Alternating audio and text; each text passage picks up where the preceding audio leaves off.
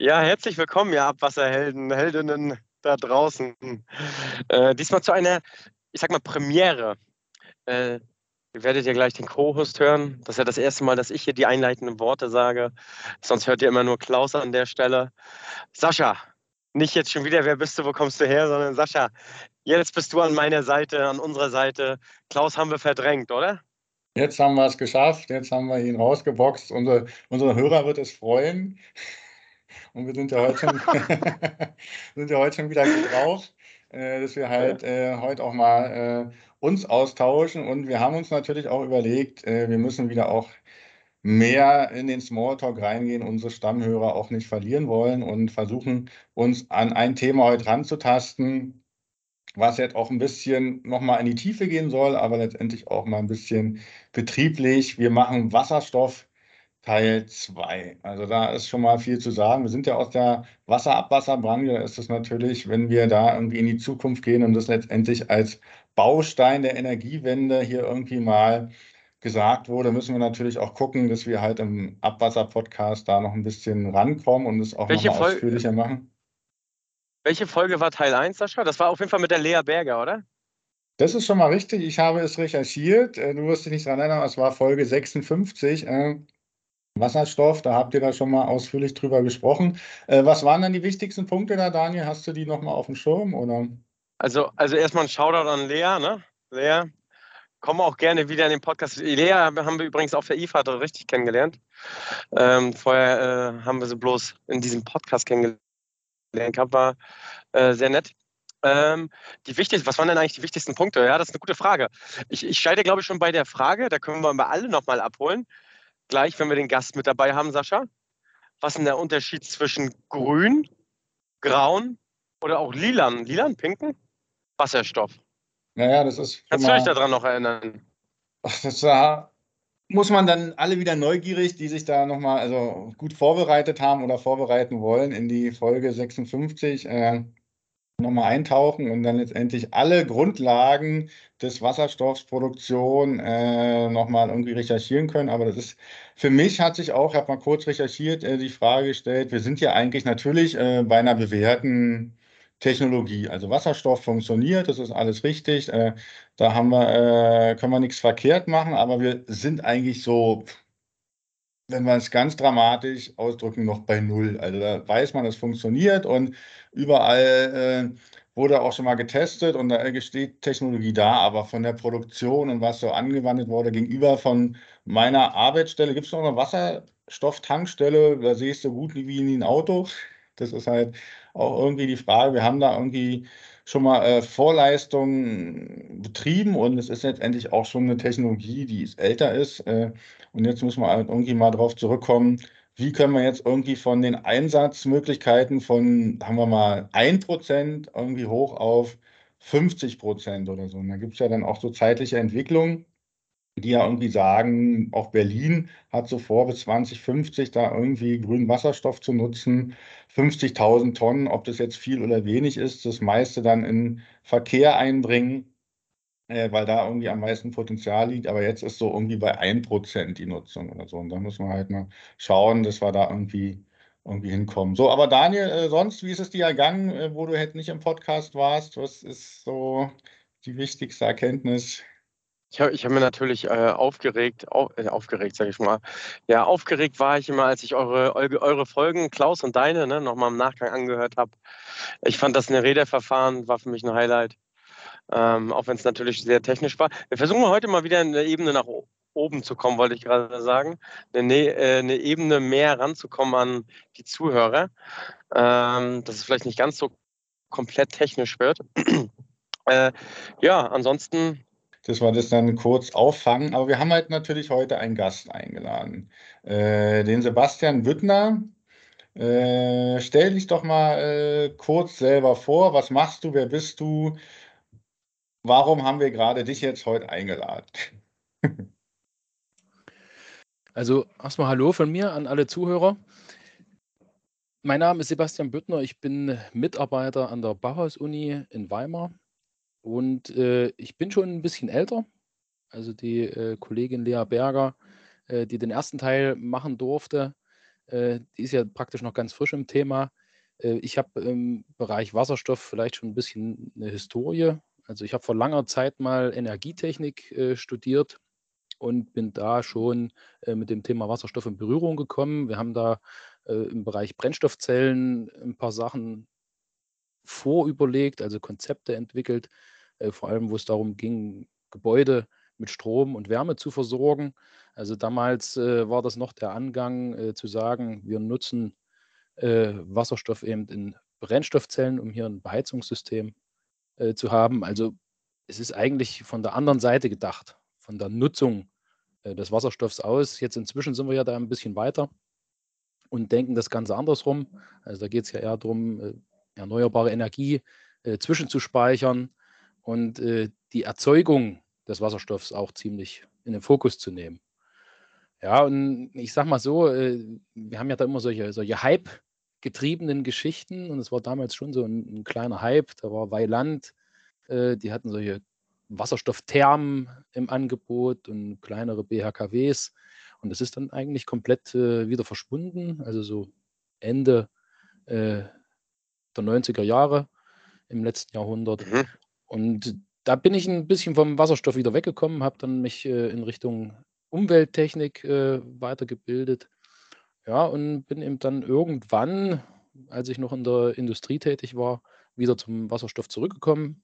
Dort auch auf der äh, Nutzungsseite, letztendlich in einem äh, Unternehmen, das sich mit äh, Prozessen der thermischen äh, Verfahrenstechnik beschäftigt hat. Und irgendwann habe ich gesagt, so jetzt musst du doch nochmal in die Forschung gucken und bin dann an der Bauhaus-Uni in Weimar gelandet. Und also der, der, der Klaus ist ja äh, heute nicht mit dabei, aber äh, den Klaus habe ich auch äh, eins zu eins äh, als Studenten erleben dürfen. Also äh, so wie er im, im Podcast rüberkommt, so ist er auch im echten Leben, sage ich mal. So, ja. da schmunzeln wir natürlich gerade alle. Also meins, der ja. ist ja so ein Unikat, das äh, fällt dann auch äh, im Studium, ist ja dann sozusagen der Spot auf ihn gerichtet und man nimmt ihn wahr. Ja? Naja, es, es, gab, es gab da auch so Geschichten, äh, ich weiß nicht, vielleicht kommen wir ja später nochmal dazu, wo das, äh, das war schon recht lustig, muss ich sagen. Ja, die, was sind deine lustigsten? Wir, wir, ziehen eine Kategorie vor. Was sind die lustigsten Geschichten? Ne? Nicht, nicht in deinem Leben in der, äh, an der Bauhaus-Uni, sondern von Klaus. Genau. ja, also ich, ich, erinnere mich an äh, eine, eine Exkursion. Also ich habe ja äh, zu meiner Anfangszeit an der Bauhaus-Uni äh, auch äh, die, die weiterbildenden Studierenden betreut. So wie es die, die Stefanie Schneider jetzt äh, bei euch gemacht hat, Sascha. Und äh, da war ich mit äh, dem Klaus und noch einem Studierenden aus Bayern unterwegs. Also Exkursion im Thüringer Wald. Also wir waren nicht in Sonneberg, das gab es damals noch nicht. Aber trotzdem sind wir so, so relativ lange Touren mit dem Bus gefahren. Und äh, der äh, Kollege aus Bayern, ist ein ähnlicher Typ wie Klaus.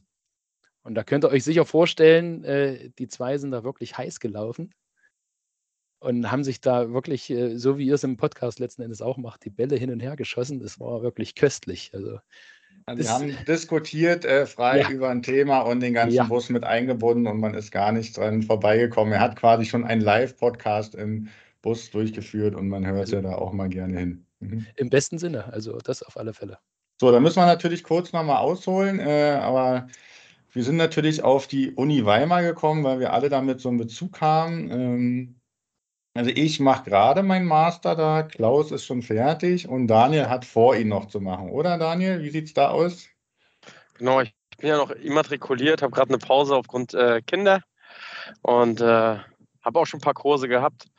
Äh, werde aber noch weitermachen. Kann übrigens jeden dazu aufrufen. Man wird super betreut. Ähm, ja. Was ist denn, also die Bauhaus-Uni bedeutet ja schon mal, die haben ja Bezug zu Bauhaus, aber ist ja so eine technische Universität. Ich mache äh, Siedlungswasserwirtschaft. Was gibt es noch zu der schicken Uni Weimar zu sagen? Äh, Sebastian, hast du da noch? Äh? Na klar, äh, Infos habe ich jede Menge. Also es ist ja ein, eine ganz äh, spezielle Sache. Also die Bauhaus-Uni ist keine Volluniversität, wie man so vielleicht von den großen Universitäten kennt, also wo praktisch alles angeboten wird, was man möchte. Die Bauhaus-Uni hat ja schon diese, diese Historie Bauhaus und kommt da letzten Endes auch mit so einem künstlerischen Ansatz daher. Also wir haben äh, die Architekten, äh, wir haben äh, die, die, die Künstler bei uns als Fakultät, wir haben äh, dann noch das Thema Medien integriert als eigene Fakultät und dazu kommt eben dann noch das Bauingenieurwesen. Also eigentlich äh, relativ stark gegenüberstehende Fachrichtungen, die wir natürlich immer versuchen, irgendwie zusammenzubringen und zu integrieren. Also das ist manchmal ein bisschen eine Herausforderung, aber das macht vielleicht den Standort auch spannend. Das, was äh, für euch oder auch für die Hörer interessant ist, das ist natürlich wahrscheinlich vor allem das äh, Bauingenieurwesen und da natürlich die Umweltingenieure. Und das, äh, was ihr letzten Endes macht, das ist ja noch was ganz Spezielles. Ihr macht ja äh, so ein weiterbildendes Studium. Das heißt, äh, das passiert so nebenher. Ihr sitzt äh, praktisch nur einmal im Semester im Hörsaal, dann für eine ganze Woche. Und zwischendurch kriegt ihr dann immer Aufgabenpakete zugeschickt und müsst die abarbeiten. Aber das ist ja, ich sag mal, äh, von dem normalen Studentenleben schon ein ganzes Stück entfernt. Genau, ich war jetzt auch zum Corona. Äh, ich hatte ja vier Kurse eigentlich äh, zu Corona-Zeiten gemacht. Da bin ich ja alles online gewesen. Das ist ja mhm. für viele eine neue Herausforderung gewesen. Und ja. hatte jetzt das erste Mal, dass ich auch äh, nach Weimar durfte und auch das Studentenleben ein bisschen genießen durfte. haben wir einen Ausflug nach Sonneberg zum Klärwerk gemacht, wo ja zum anderen Wasserstoff auch genutzt wird. Deswegen sind wir ja auch an dich rangetreten. Ich fand das sehr interessant. Aber wer sich halt mal belesen will, also Uni Weimar findet man im Internet, kann man die Kurse angucken. Ich fand es halt sehr charmant, dass man halt wirklich ein Fernstudium machen kann neben der Arbeit, äh, gerade im Masterbereich, wo man ja schon im Leben, äh, im Arbeitsleben drinsteckt, wo man sich da irgendwie nebenbei weiterbilden kann. Äh, sehr interessante Kurse in Richtung Abwasser, auch mit der DWA zusammen hatte ja. uns da irgendwie äh, mal letztendlich überzeugt, das zu, zu studieren und Weimar ja eine sehr schöne Studentenstadt ist. Also das darf mhm. man halt auch nicht vergessen. Ich war jetzt ein paar Tage in Istanbul, die haben auch ohne Ende Universitäten, aber man sieht ja gar keine Studenten. Das ist ja eine Riesenstadt. Da war ich auch mal in einer unterirdischen Zisterne. Also man guckt sich das auch mal an, wie denn, so, da habe ich mich auch mal gefragt, wie machen die das da eigentlich, ihr Abwasser ableiten oder so. Aber das können wir auch mal in irgendeinem Podcast vertiefen. Supermetropolen und ihre Abwasserbehandlung und Ableitung, wie die das eigentlich nochmal angehen. Sebastian, was hat dich eigentlich nach Weimar gezogen? Na, ich komme ja aus äh, der Ecke hier. Also ich ah, okay. äh, bin so in diesem Grenzgebiet zwischen Thüringen und Sachsen-Anhalt beheimatet und äh, habe ja in, in, Leipzig und Dresden studiert und wollte dann irgendwann wieder äh, zurück in die heimatliche Gegend. Und da hat es mich letzten Endes dann nach, nach Weimar verschlagen. Und mhm. wie gesagt, also die, die Arbeit an der Universität, die macht schon wahnsinnig viel Spaß. Also es ist sehr abwechslungsreich. Man hat wirklich von äh, A bis Z hat man verschiedene Themen auf dem Tisch. Also da wird einem nie langweilig. Das muss ich ganz klar sagen.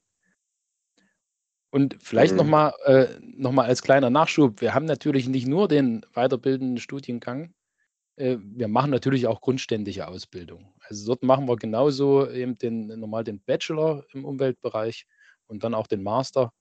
Und dort sind wir in den, in den Auswahl- oder Ausbildungsmöglichkeiten noch mal eine ganze Ecke vielschichtiger als im weiterbildenden Studium. Ja, das, hört sich doch schon mal für alle, die sich da nochmal weiterbilden wollen, sehr interessant aus. Und jetzt sind wir im Zuge dieser aber, aber Weiterbildung. Warte mal noch, Sascha, ne? ja, du willst für, noch für, für ja, für, ja, genau. Für welche Fächer bist du denn jetzt zuständig oder für welche Kurse?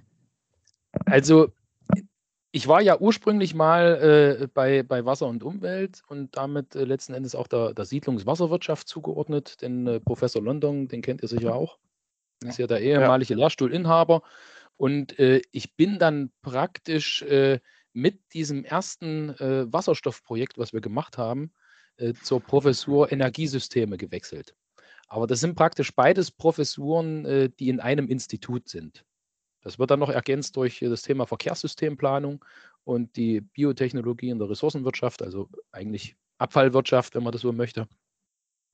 Und äh, die, äh, die, die Professur vom äh, Professor London, die wird ja jetzt ergänzt äh, noch durch die äh, Technologien der urbanen Stoffstromnutzung.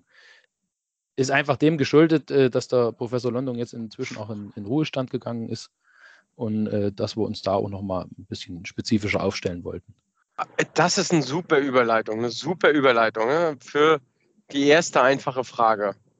Sobald ich Wasserstoff aus einer Kläranlage erzeuge, rausfiltriere, keine Ahnung, wie man das nennt, äh, bin ich dann im Abfallrecht?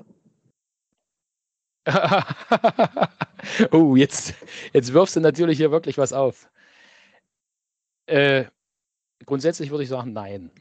Weil wir bleiben ja weiterhin auf einer Kläranlage und selbst da ist es ja so, dass eine, eine Vermischung dort mit irgendwelchen anderen Stoffströmen, die nicht abwasserbürtig sind, immer relativ schwierig ist. Also ich weiß, unsere Kollegen äh, auch auf der, der Kläranlage Sonneberg, die würden gerne mit äh, Co-Substraten aus dem landwirtschaftlichen Bereich arbeiten. Mhm. Ist aber letzten Endes dann nicht möglich, weil das natürlich in einer, in einer äh, gebührenfinanzierten Umgebung nicht so einfach zu implementieren ist. Ja, okay. Aber okay, jetzt danke. hast du vorhin schon mal äh, ja angeschnitten, dass du eigentlich schon mal Ende oder vor 2000, also vor Millennium, ja. quasi äh, schon mal mit Wasserstoff äh, dich beschäftigt hattest und dann auch wirklich festgestellt hast, Mensch, wir haben das alles erstmal so Grundlagenforschung gemacht, aber irgendwie umsetzen ist halt ziemlich teuer, energieaufwendig, ist noch gar nicht äh, so notwendig. Hättest du damals auch aber gesagt, es ist eine Technologie der Zukunft oder hättest du gedacht, es stirbt doch aus? Naja, das ist, also aussterben, äh, das sicherlich nicht.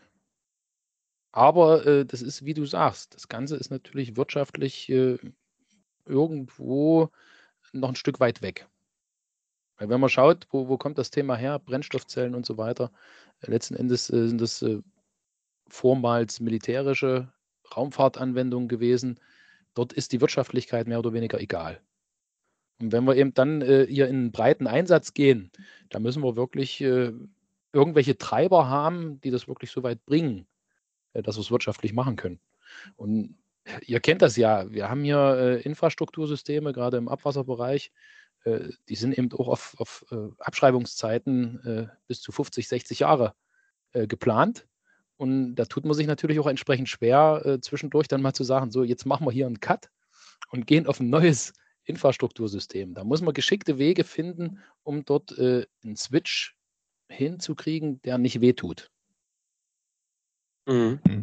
Und, Aber jetzt hat die Politik ja beschlossen, dass wir das machen. Und jetzt ja. so 25 Jahre später würdest du sagen, das kann man umsetzen und da sind jetzt auch die Weichen entsprechend gelegt und wir müssen jetzt nur auf bestehende Technologie zurückgreifen. Wie machen wir das denn jetzt? Also ich, ich sage mal so, wir sind äh, näher dran. Die, die Zwänge werden langsam größer, dass wir uns bewegen müssen. Und äh, wir, wir wissen ja, der IPCC, der hat hier eine, eine Maßgabe oder eine, eine Richtschnur vorgegeben. Wir wollen irgendwo in die Richtung 1,5 Grad, dass wir das begrenzen. Und dem ist ja dann auch die EU gefolgt und äh, Deutschland selbst gefolgt mit den äh, Klimagesetzen. Äh, also die 2045, äh, die da irgendwo im Raum stehen, wo wir CO2-neutral sein wollen, das ist natürlich ein, ein dickes Brett, äh, was wir da erreichen müssen. Und da müssen wir auch irgendwann Gas geben. Und also die gesetzlichen Verankerungen, die sind ja eigentlich da. Also wir haben das EEG und im EEG, äh, da gibt es Ausbaupfade für die erneuerbaren Energien. Aber wer sich eben die Zahlen mal dann genau anguckt, was da drinne steht, der wird auch relativ schnell feststellen, uh, da hätten wir ja eigentlich schon vor, wie du sagst, 10, 20 Jahren anfangen müssen. Also ich kenne jetzt nur ein Land, was irgendwie vergleichbar weit ist wie wir. Das ist irgendwie Japan. Die hatten ja jetzt irgendwie zu ihren Olympischen Spielen, die ja auch verschoben wurden, da irgendwie viel mit Wasserstoff gemacht und versucht auch ihre Fahrzeugflotte auszustatten. Ist es jetzt schon, dass man sagt, die beiden Länder sind da irgendwie Vorreiter und müssen es irgendwie für alle vormachen? Oder gibt es da noch durchaus Branchen oder ganz Europa, die da eigentlich mitziehen jetzt? Oder sind wir erstmal als Deutschland da auch äh, auf den Weg, das als erstes umsetzen zu wollen? Also so ganz so klar äh, würde ich das eigentlich nicht sagen, wie du das jetzt formuliert hast, äh, dass dort Deutschland und Japan äh, vorne weggehen. Ich denke, wir haben über äh, Europa verteilt einen recht äh, nivellierten, gleichmäßigen Stand. Also da müssen wir uns jetzt nicht äh, nach oben rausstellen. Also wenn ich gerade die europäischen Wasserstoffprojekte anschaue, also was da im Busbereich zum Beispiel passiert ist, äh, da gibt es auch durchaus Geschichten, wo uns äh, das Ausland voraus ist. Also ich weiß nicht, äh, Van Hool, äh, sagt euch das was? Ist ja ein, ein großer Bushersteller. Ist nee. eigentlich äh, der Marktführer im Bereich Wasserstoffbusse. Dann die hier, die, die, die, Polen sind noch relativ stark. Aber dann, dann hört es auch schon auf. Also aus Deutschland ist mir keiner bekannt, der einen Wasserstoffbus auf die Beine steht, der auch nur halbwegs seriennah ist. Also die Frage ist ja, ob ich das produzieren muss oder konsumieren muss, ne? Ja, Aber, natürlich. Äh, also was ich auf jeden Fall weiß, in meinen Heimatstädten hier, äh, da werden schon Elektrobusse eingesetzt. Gab es auch viele technische Defekte jetzt äh, in den anfänglichen Jahren. Ähm, das auf jeden Fall. Also, aber Elektrobusse, ne? Wasserstoffbusse, ähm, schwer. Ja. Naja, der, der Unterschied ist gar nicht so groß. Also okay. letztlich äh, der, der klassische oder klassisch gedachte Wasserstoffbus äh, ist ja auch ein Elektrobus. Nur der äh, Energieträger ist ein anderer, den ich mitführen muss. Also ich habe den, den gleichen Antriebsstrang, aber ich habe eben äh, in dem einen Fall eine Batterie, die ich irgendwo im Bus unterbringen muss. Und in dem anderen Fall habe ich eben äh, Wasserstofftanks. Ich habe trotzdem noch eine äh, Traktionsbatterie, die ich in einem gewissen Umfang brauche, um Lastwechsel zu realisieren. Mhm. Also das sind die ziemlich verwandt, die Themen. Und da sind wir auch ja, in einem Bereich, dass letztendlich die Infra quasi auch gerade die Verkehrslenkung, große Fahrzeuge, Flotten eigentlich am meisten Potenzial bildet. Jetzt sind wir aber in dem Bereich, dass wir jetzt äh, irgendwann mal rüberschwenken müssen in die Abwasserbranche. Die ist ja Richtig. eigentlich ziemlich energieaufwendig. Also wenn ich jetzt sage, ich muss Abwasser reinigen, würde ich jetzt mhm. sagen, dafür brauche ich Energie. Um als aber ja. Wasserstoff zu produzieren, brauche ich ja auch Energie. Brauche ich auch Wie Energie. kann ich denn jetzt die beiden Ansätze, dass ich für beides Energie brauche, aber irgendwie Wasserstoff nutzen will, jetzt irgendwie so vereinheitlichen, so zusammenbringen? Ihr, ihr dürft ja nicht vergessen, ich bin ja dort immer irgendwo in diesem kommunalen Kontext unterwegs. Und das ist natürlich erstmal ein sehr guter Ansatz, um wirklich äh, dieses Thema Sektorenkopplung zu leben zu sagen, ich habe jetzt hier mehrere Sparten, also das ist ja wahrscheinlich in Berlin nicht anders als bei uns in Weimar. Äh, es gibt einen kommunalen Aufgabenträger, der die äh, Abwasserreinigung inne hat. Es gibt einen, der macht den, äh, den, öffentlichen Nahverkehr und es gibt dann wahrscheinlich noch einen, der macht auch die Energieversorgung. Und die drei muss ich eben dann versuchen, in ein gemeinsames Konzert zu bringen. Das heißt, ich habe eben zum Beispiel Energieerzeugungskapazitäten in Form von Windkraft, Wasserkraft, Photovoltaik, also die Sachen, die letzten Endes immer fluktuieren, also wo sich äh, der Anfall an Energie ändert. Und ich habe auf der anderen Seite eben das Thema Abwasserwirtschaft, wo ich zum Beispiel Sauerstoff nutzen kann, der bei der Elektrolyse anfällt. Und ich habe das Thema ÖPNV, wo ich natürlich den Wasserstoff gerne haben will, um meine Fahrzeuge zu betreiben. Also aus, aus meiner Sicht bieten eben diese kommunalen Aufgabenträger eine sehr gute Ausgangsbasis, um das mal zu implementieren. Aber das, was man eben so sieht in diesem ganzen Umfeld Wasserstoffwirtschaft, ist, äh, dass erstmal wieder jeder versucht, sein eigenes Ding zu machen. Also diese, diese wirkliche äh, Sektorenkopplung, dass die mal umgesetzt wird, das, das sehe ich im Moment noch nicht. Das haben wir selbst in der Wasserwirtschaft bei uns so, oder? Es gibt garantiert mehrere Pilotprojekte. Also ich kenne zum Beispiel ein Pilotprojekt, ich weiß nicht, kennst du vielleicht noch ein weiteres mit einem äh, Wasserstoffspülfahrzeug? Wasserstoffspülfahrzeug kenne ich noch gar nicht. Okay. Also das, das ist, mir, ist mir völlig neu, dass es da schon was mhm. gibt. Also das, was ich kenne, äh, sind von Faun im Moment die äh, Abfallsammelfahrzeuge. Spülfahrzeug habe ich noch nichts gehört. Also Aber wäre.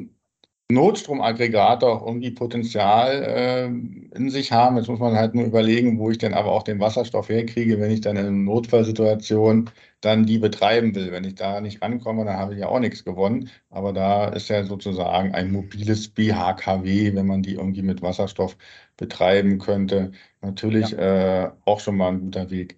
Jetzt also, äh, also was die, was die Deutsche Bahn zum Teil macht, die äh, bringen Netzersatzanlagen in Verkehr, die mit Wasserstoff funktionieren.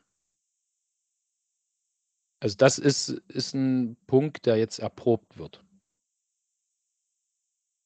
Jetzt habt ihr ja da aber auch ein interessantes Forschungsprojekt. Oder ist das schon, ist das ein, ist das noch ein Forschungsprojekt oder ist das schon dieses H2-Well? Also das H2-Well. Genau, äh, da ist das ja alles so ein bisschen so ausgesteuert. Ist das ein Forschungsprojekt oder ist das schon einfach eine Umsetzungsmöglichkeit? Also Umsetzung ist das nicht. Das ist auch ganz klar äh, noch Forschung. Das hat nur äh, einen speziellen Rahmen. Und zwar hat das, äh, das Forschungsministerium des Bundes äh, davor, ist inzwischen, glaube ich, auch schon fünf Jahre her, hat äh, ein Format aufgesetzt, das nannte sich Wir.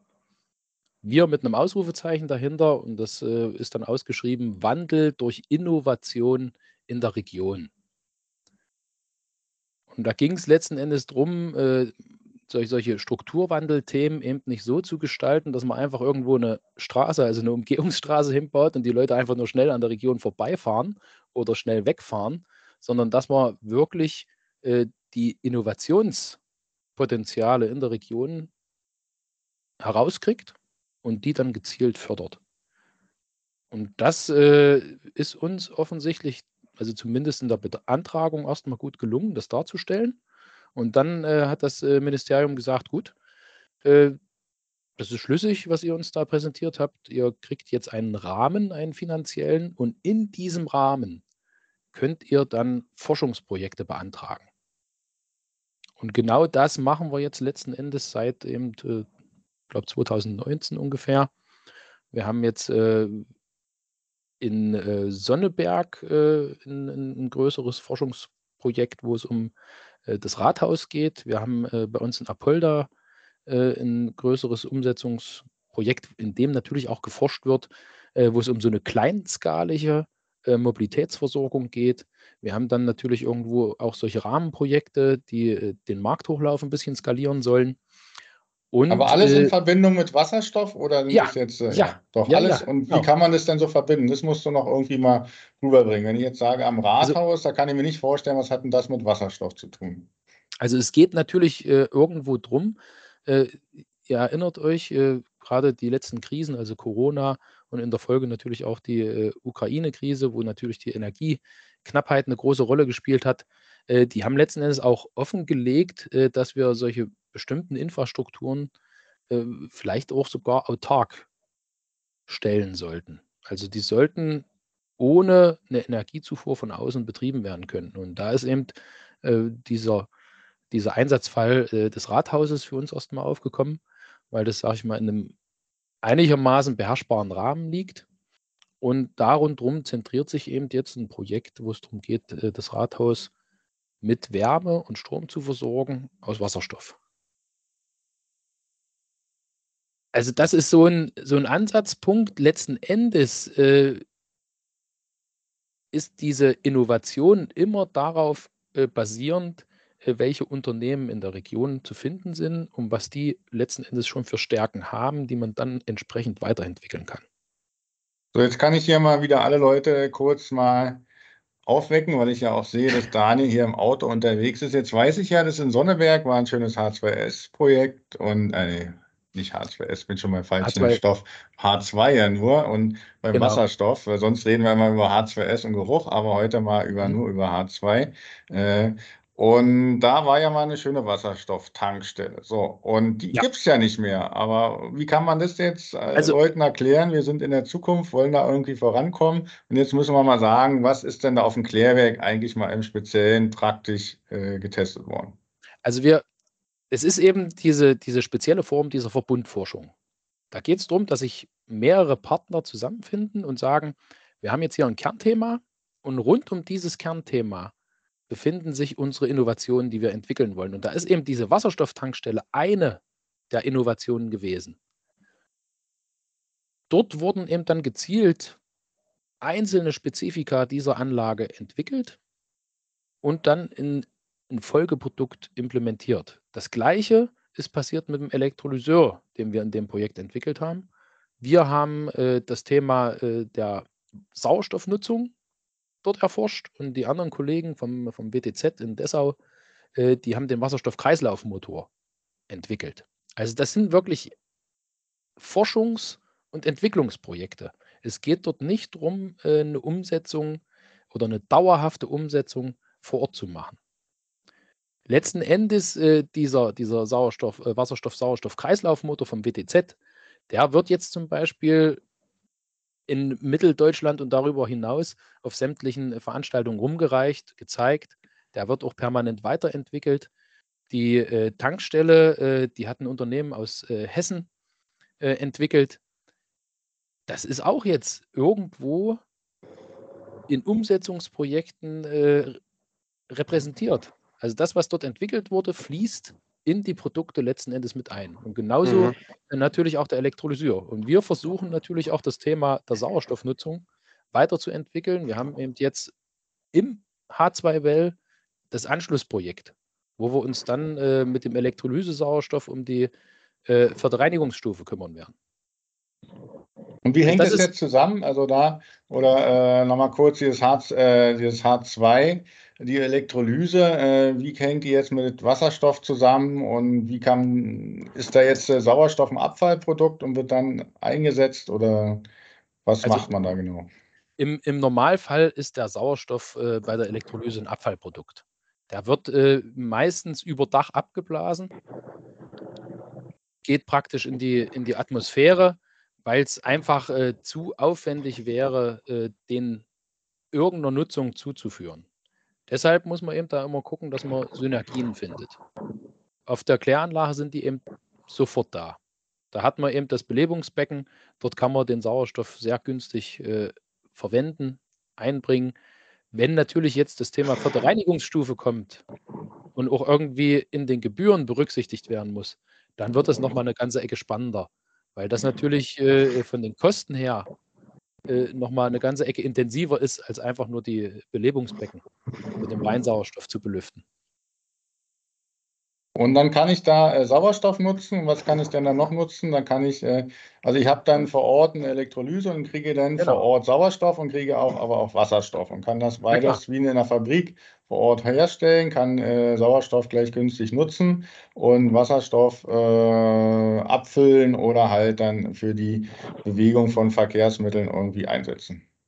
Am, am sinnvollsten ist es natürlich dann schon, das in der erstmal innerbetrieblichen Mobilität zu verwenden. Du, du weißt ja auch, wie viele Fahrzeuge habt ihr äh, in Betrieb bei den Berliner Wasserbetrieben? Du weißt es wahrscheinlich gar nicht, oder?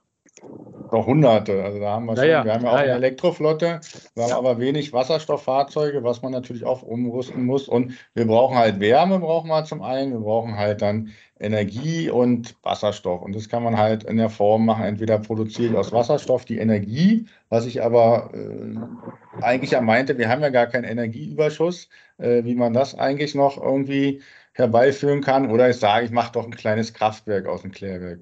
Oder was meinst du dazu, Daniel? Ja, Kraftwerk aus dem Klärwerk, das ist auf jeden Fall die Vision. Ne? Also wir sprechen jetzt schon über Sauerstoff und wie Sauerstoff nutzen kann. Aber können wir den Wasserstoff, frage ich mich dann schon an der Stelle, irgendwo wirtschaftlich nutzen? Hast ja eingangs gesagt. Damals ist das Thema totgegangen äh, in den 90ern, weil es nicht wirtschaftlich irgendwie war, außer äh, bei den Astronauten, ne, wo Geld keine Rolle spielte. Aber an welchen Stellen setzen wir gerade Wasserstoff schon wirtschaftlich ein? Vielleicht gerade auch im öffentlichen Sektor. Gibt es da schon Anwendungsbeispiele?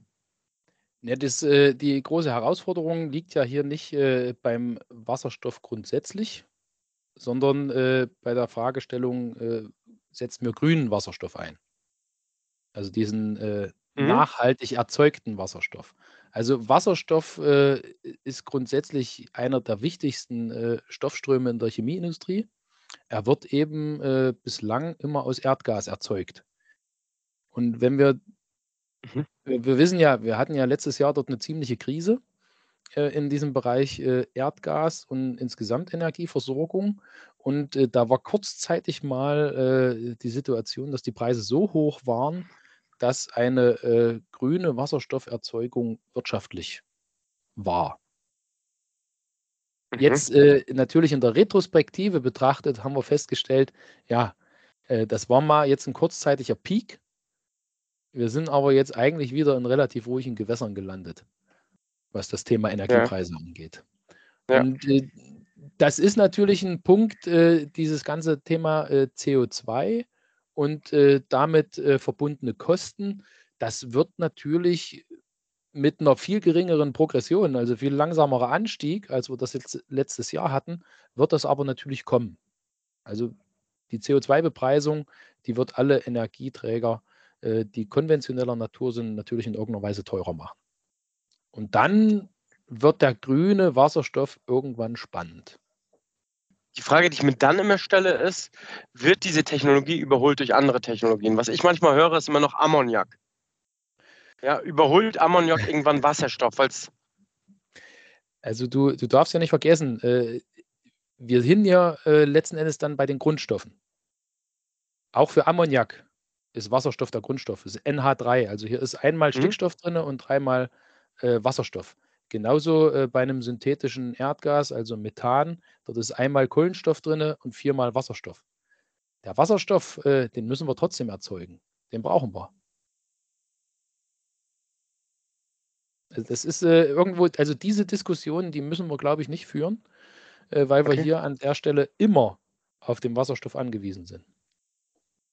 Aber können wir denn jetzt das bestehende Erdgasnetz auch für Wasserstoff nutzen und müssen das nutzbar machen? Oder müssen wir jetzt äh, neue äh, Speicher bauen? Müssen wir überall äh, Brennstoffzellen bauen, die das dann vor Ort produzieren? Muss ich jetzt äh, als Klärwerksbetreiber sowas schon mal vorsehen? Äh, was ist denn jetzt so, so eine mögliche Strategie, die jetzt nicht nur theoretischer Natur ist, sondern schon auch die ersten sinnvollen Rückschlüsse irgendwie mit betrachtet?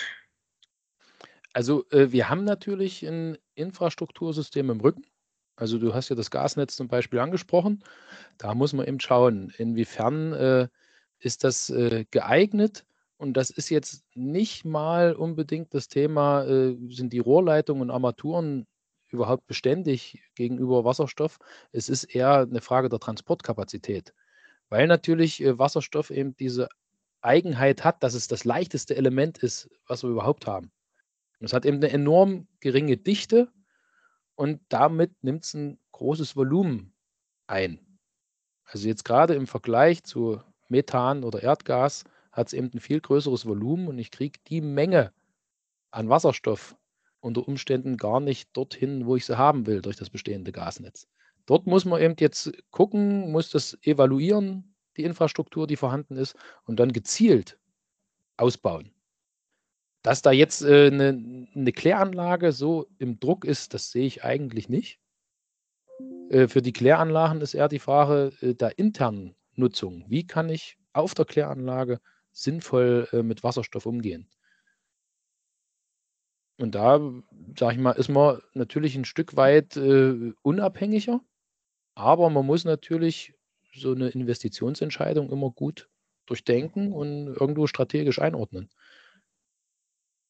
Deswegen war das ja äh, schon mal angesprochen, dass ich natürlich dann gucken muss, wenn ich so eine Elektrolyse mache, dass ich gleich mehrere Produkte äh, an einen Standort nutze und nutzbar ja. mache und nicht dann äh, sozusagen jetzt ein, nur einzelne Komponenten und dann das ganze Infrastruktur ja. so sehe. Und aber das hört sich für mich immer noch so an, wenn ich jetzt sage, oh, da wollen wir aber 2050 schon irgendwie äh, einen großen Teil unserer Energie mit abdecken und alles so machen. Da würde ich jetzt sagen, hoch, das ist ja eine Herausforderung. Äh, ja. einerseits, also das kann ich jetzt über Quersubventionen machen, also dass ich jetzt über die CO2-Steuer oder wie es auch immer heißt, das sozusagen die Gelder verschiebe. Ne, es, das, das wird ja auch äh, zum Teil implementiert. Also diese äh, sogenannten Contracts for Difference, die sollen genau das bewirken. Also dort wird letzten Endes äh, ein bisschen auch, äh, wenn man es mit der Börse vergleichen will, äh, eine Wette auf die Zukunft abgeschlossen.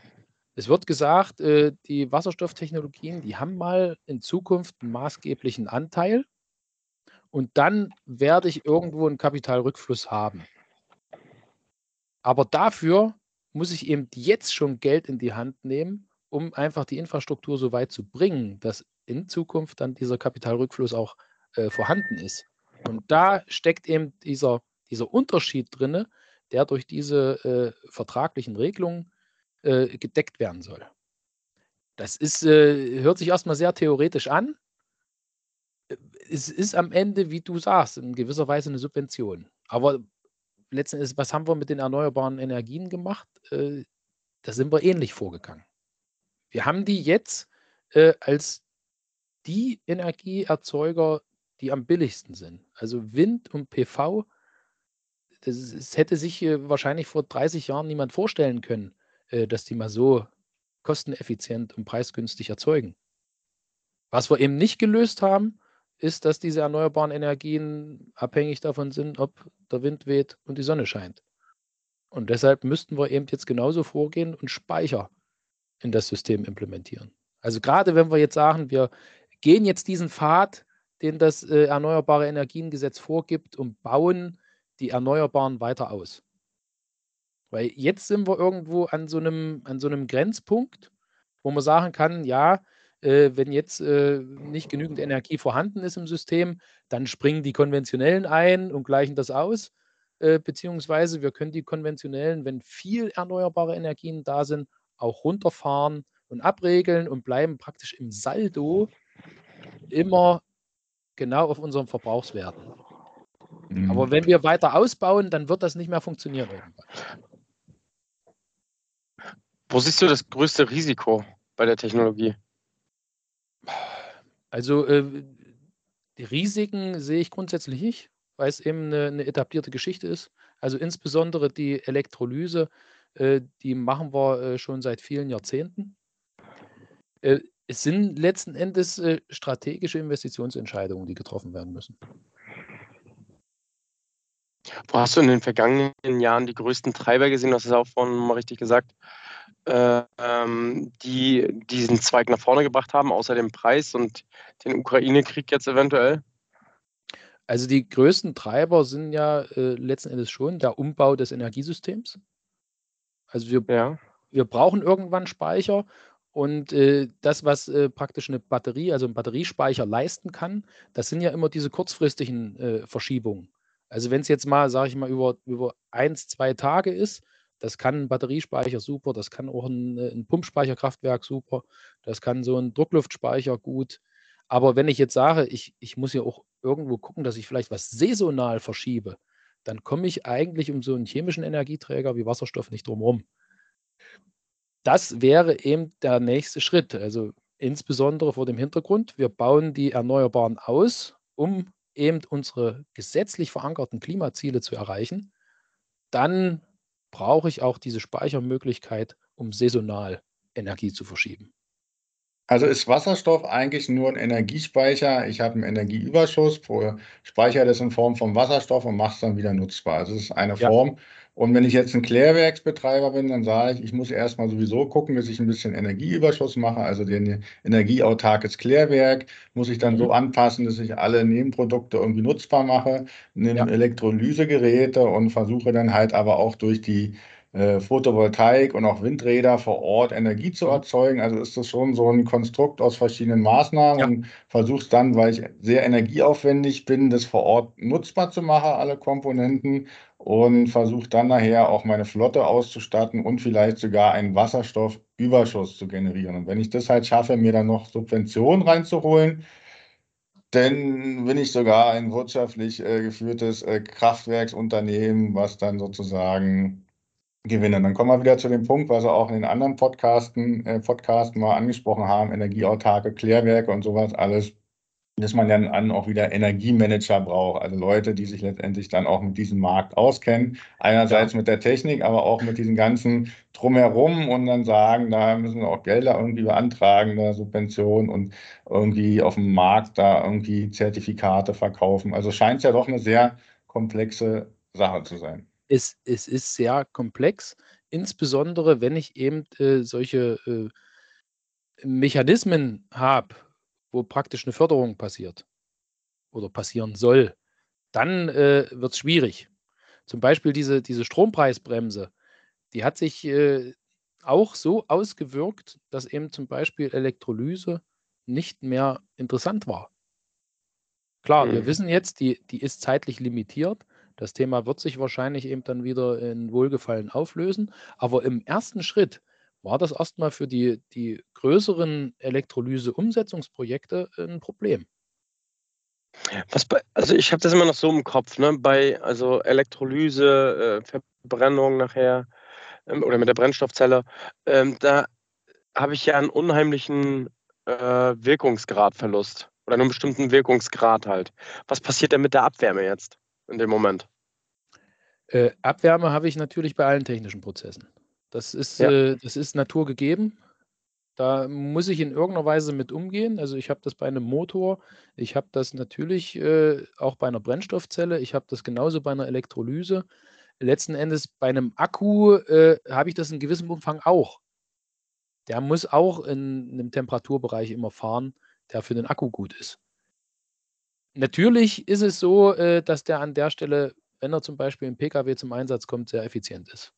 Dort äh, schiebe ich Energie rein und äh, kann das mit wenigem Prozent Wirkungsgradverlust auch wieder entnehmen. Das habe ich äh, natürlich, wenn ich Elektrolyse mache und dann vielleicht noch im Anschluss mit einem Verbrennungsmotor äh, zurückumwandle in Strom oder auch in Antriebsenergie, habe ich viel höhere Wirkungsgradverluste. Aber ich muss mir eben immer die Frage stellen, äh, wenn ich so ein äh, Batteriefahrzeug habe, lade ich das denn auch immer mit erneuerbarem Strom oder in wie vielen Fällen äh, stecke ich es einfach an die Steckdose und dann kommt Braunkohlestrom oder was auch immer und lädt den Akku? Weil dann habe ich auch nur einen Wirkungsgrad von 41, 42 Prozent. Hm.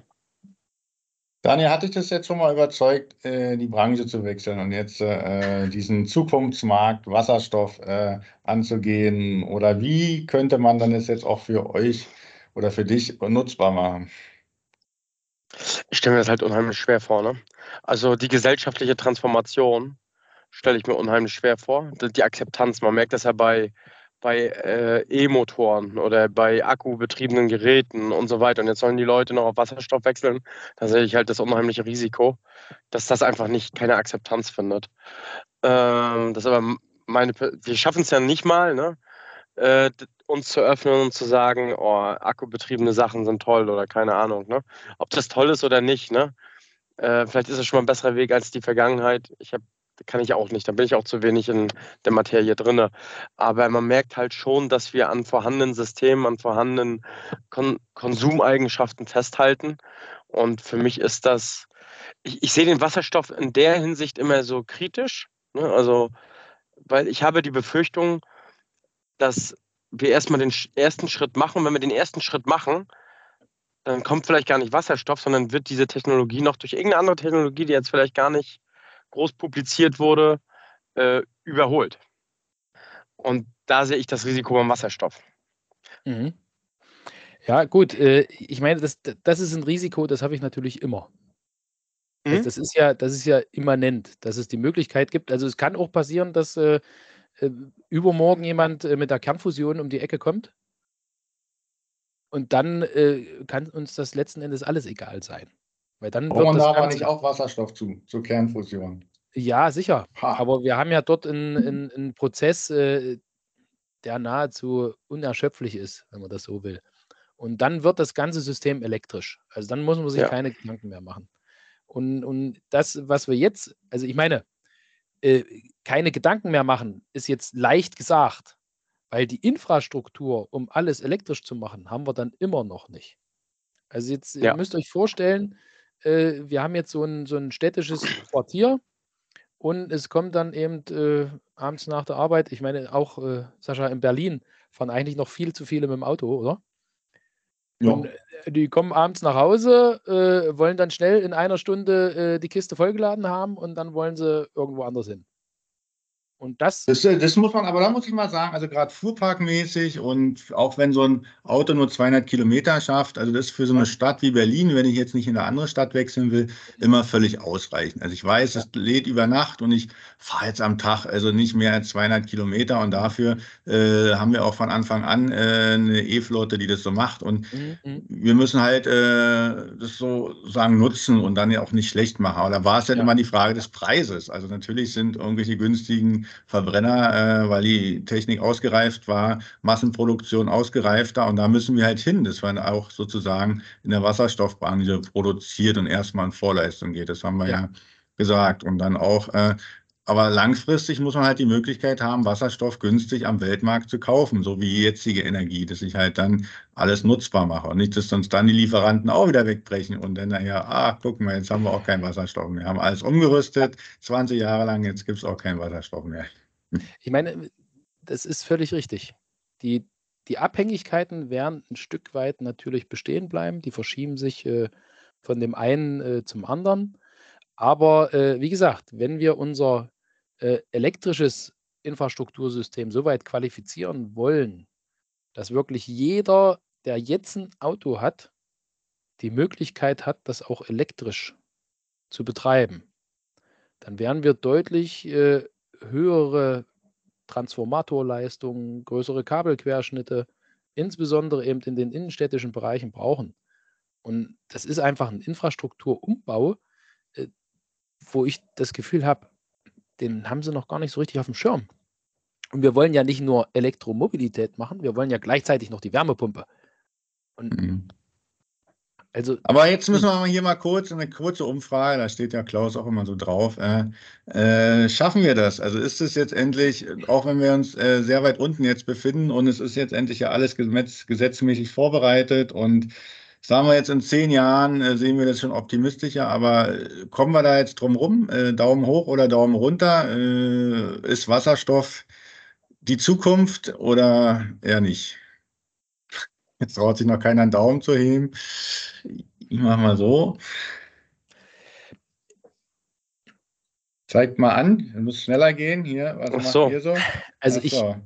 Ich, oh, würde dem äh, Sascha wir haben jetzt zweimal neutral und einmal nach unten. Also selbst wir, die da eng mit der Branche sozusagen äh, verknüpft sind, haben, weil es einfach diesen Riesenmarkt an Wasserstoff irgendwie gar nicht gibt und es letztendlich eine Herausforderung ist, äh, sehen wir das gar nicht so, dass das umsetzbar ist. Ich glaube aber, wenn es die Gesetzgebung irgendwie hergibt und andere Länder mitziehen, also man auch sieht es halt irgendwelche Schwellenländer wie Indien, China oder sonst wo auch auf Wasserstoff setzen, das durchaus möglich, oder Amerika wenigstens, genau, also einer der, dieser drei Märkte auch auf Wasserstoff setzt, dass das umsetzbar ist, weil sonst ist es nachher so, wenn wir Energie irgendwie anders produzieren, kann man auch alles elektrisch nutzen. Also das ist schon mal so ein Bereich, den man da irgendwie nicht vernachlässigen darf oder so, eine Sichtweise. Also es ist, Sascha, wie du sagst, äh, es wird keine reine Wasserstoffsache geben. Also wir müssen immer schauen, äh, dass wir je nach Anwendungsfall das nutzen, was am meisten Sinn macht. Und insbesondere im städtischen Kontext ist die Batterie natürlich effizienzmäßig sehr gut aufgestellt. Und wenn wir das hinkriegen, eben die Infrastruktur auch bereitzustellen, dass das auch mit dem Laden funktioniert, dann äh, ist das dort am besten aufgehoben.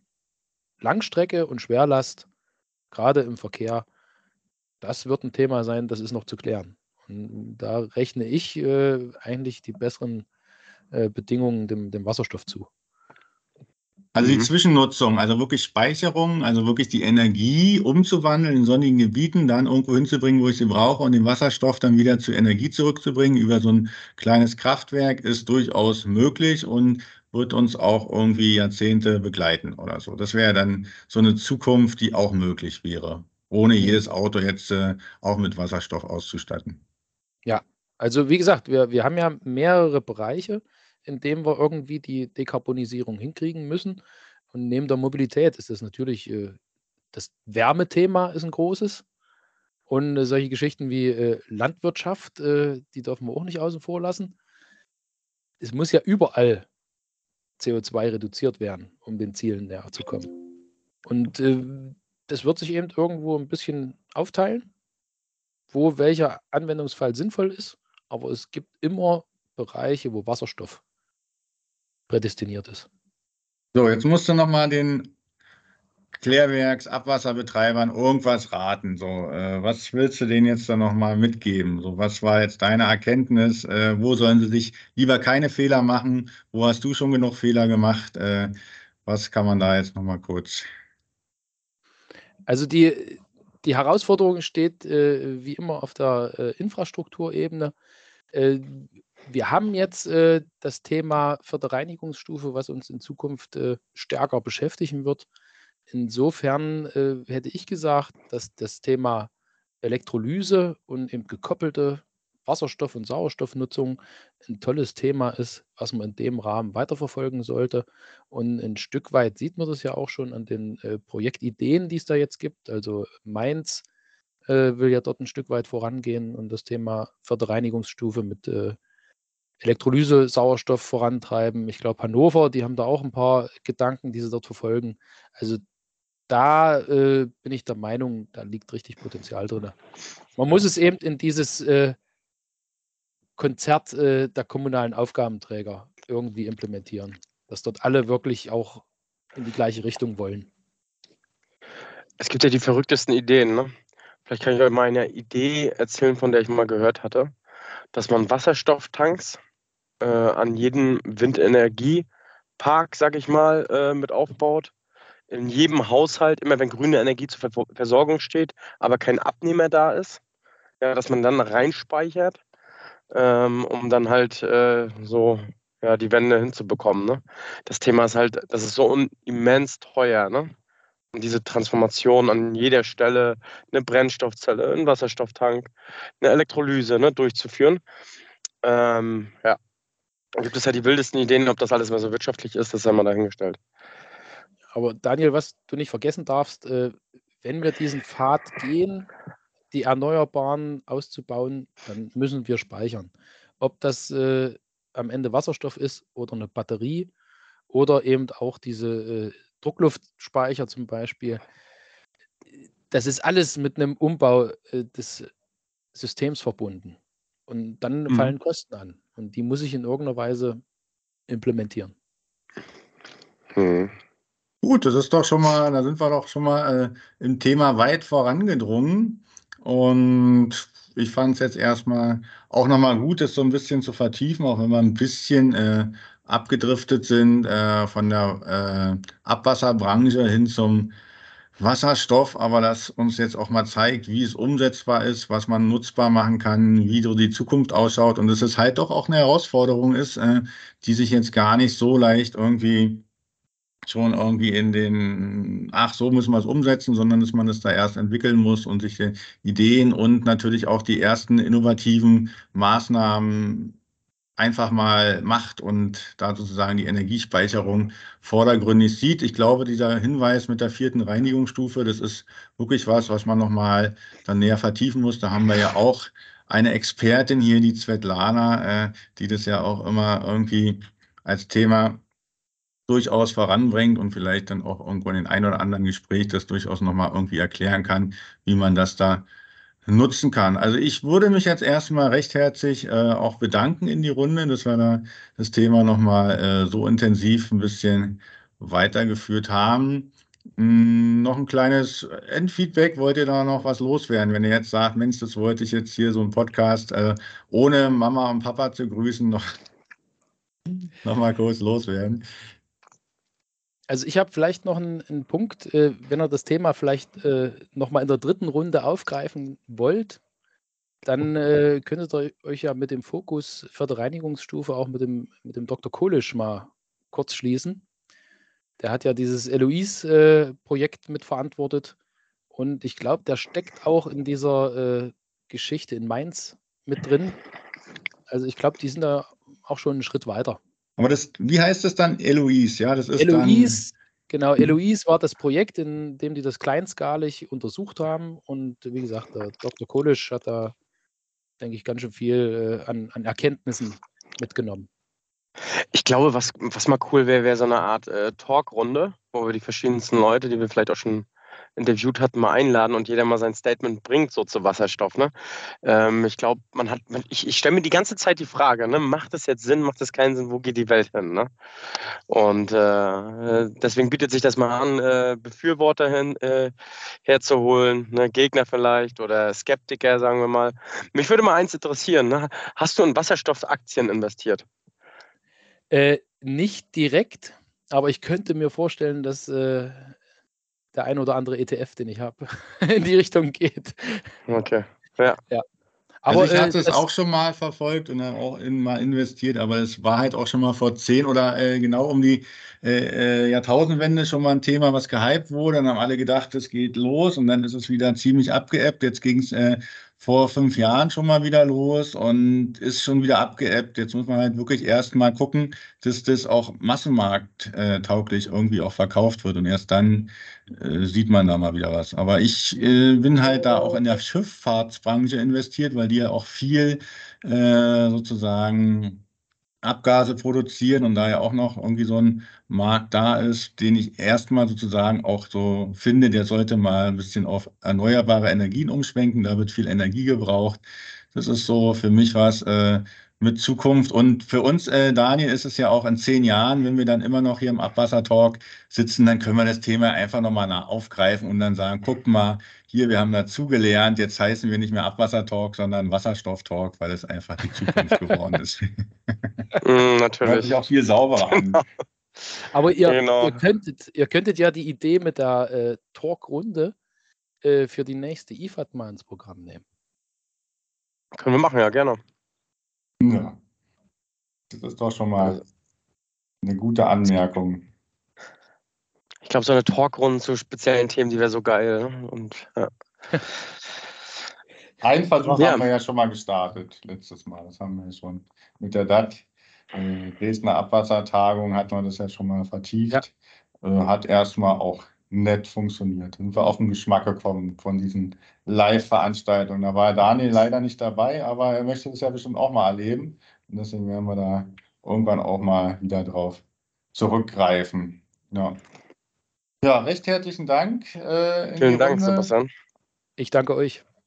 Und dann muss ich, Daniel hat heute anmoderiert und dann darf er natürlich auch hier als Gastgeber mehr oder weniger die letzten entscheidenden Worte sagen.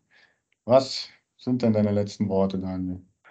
Panterei, das Wasser fließt immer bergab. Auch Wasserstoff, auch wenn es leicht ist. Ja. Bis dahin, Leute. Ciao. Ciao. Ciao, ciao.